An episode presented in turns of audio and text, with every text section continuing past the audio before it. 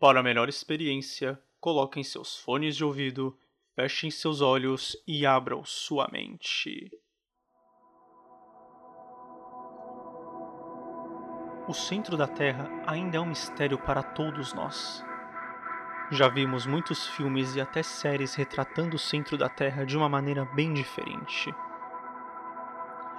E se eu disser para você que ele não é somente um magma e lava que você pensa que é, que pensam que é?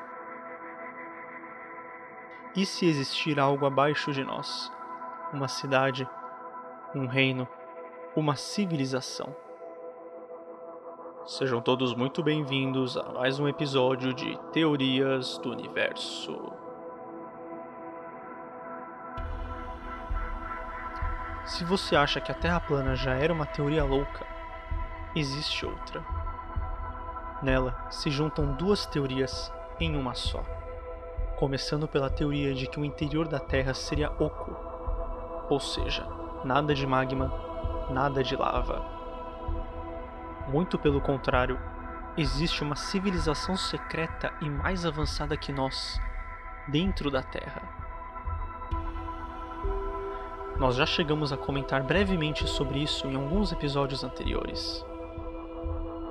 A Terra não seria uma esfera substancial, preenchida apenas com lavas vulcânicas, mas sim um corpo oco, com fendas localizadas nos polos.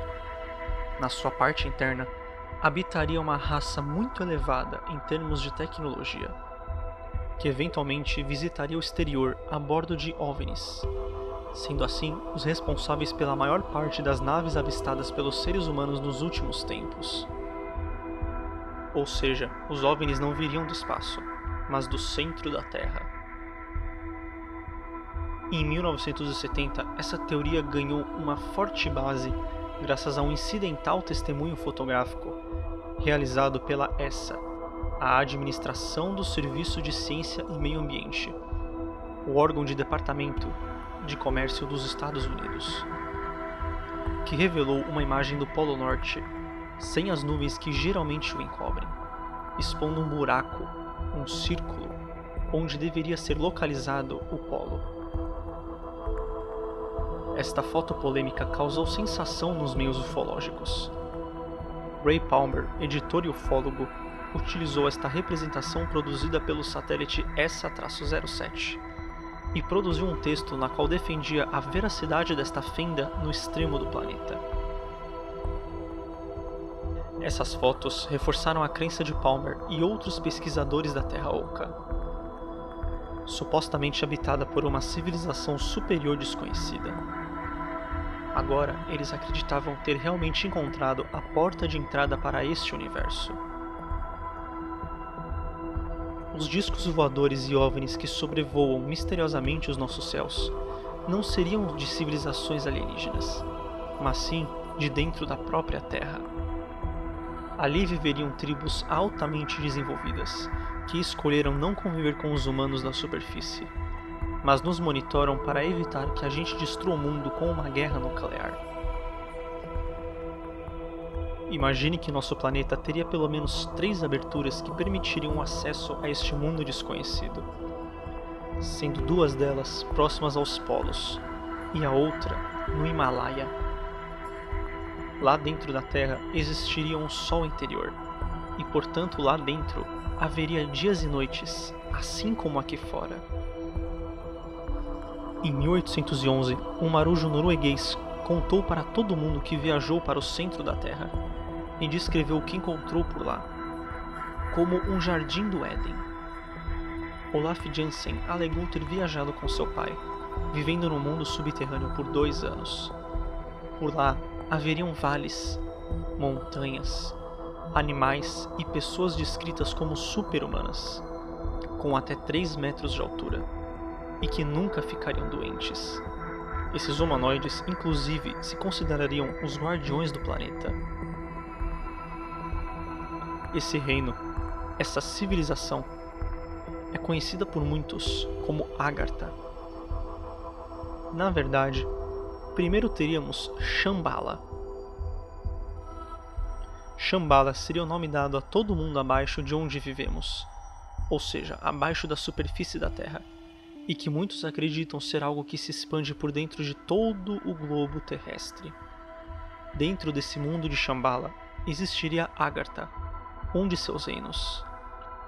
Não se sabe ao certo qual é a origem de Agartha, mas a teoria mais aceita é de que há 100 mil anos, quando o povo Atlante e o povo Lemuriano entraram em guerra.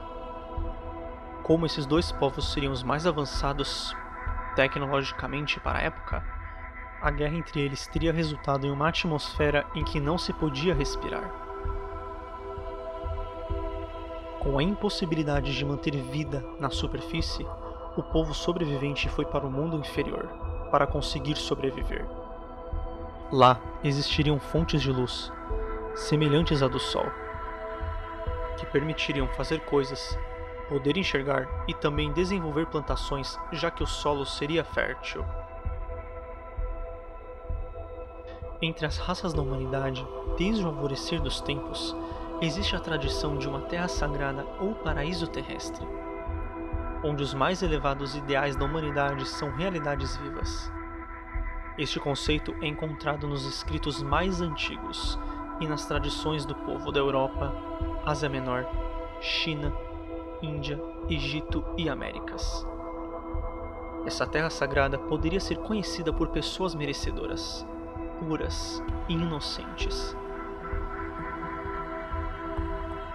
O caminho para essa terra abençoada, este mundo invisível, domínio esotérico e oculto, constitui a motivação principal e a chave mestra de ensinamentos misteriosos e sistemas de iniciação. Essa chave mágica é o Abre-te Sésamo, que destranca as portas de um mundo novo e maravilhoso. Alguns chegam a afirmar que este reino englobaria todo o planeta, com milhões de habitantes, um recanto sem a presença do mal, banhado interiormente por luzes atípicas, que permitiriam o cultivo de variados alimentos. Sua capital seria circundada por povoados habitados por sacerdotes e homens de ciência. Semelhante a Lhasa, onde se localiza o palácio de Dalai Lama, no cume de uma montanha repleta de templos e monastérios. Reza a lenda ainda que os ensinamentos de Dalai Lama são todos transmitidos para ele pelo povo de Agartha. E ele seria apenas o mensageiro desse conhecimento. O soberano do mundo viveria em moradas de cristal, interagindo diretamente com Deus. Assentado sobre um trono rodeado por deuses encarnados, conhecidos como panditas sagrados. Essas criaturas teriam um poder incalculável sobre a humanidade, podendo até mesmo destruí-la se os homens se voltassem contra eles. Já vimos em filmes e séries que abordam ciência que em todos eles sempre, sempre há algo embaixo de nós. Desde um mundo inferior, uma civilização avançada antiga, um paraíso um reino com seres mais antigos do que nós, como até mesmo dinossauros que sobreviveram à extinção. Seria possível existir duas terras no mesmo lugar? Seres que vão além da nossa imaginação? E se os OVNIs avistados não são de fora, mas de dentro e abaixo? O que acham disso? Seria possível alguém se arriscar a explorar uma dessas três possíveis passagens e tentar descobrir a verdade? Nós vamos ficando por aqui. E eu pergunto para vocês: qual a sua maior teoria sobre o universo? Mande-a para mim, gabrielmussolin@hotmail.com, e vamos discutir ela juntos. Até o próximo episódio.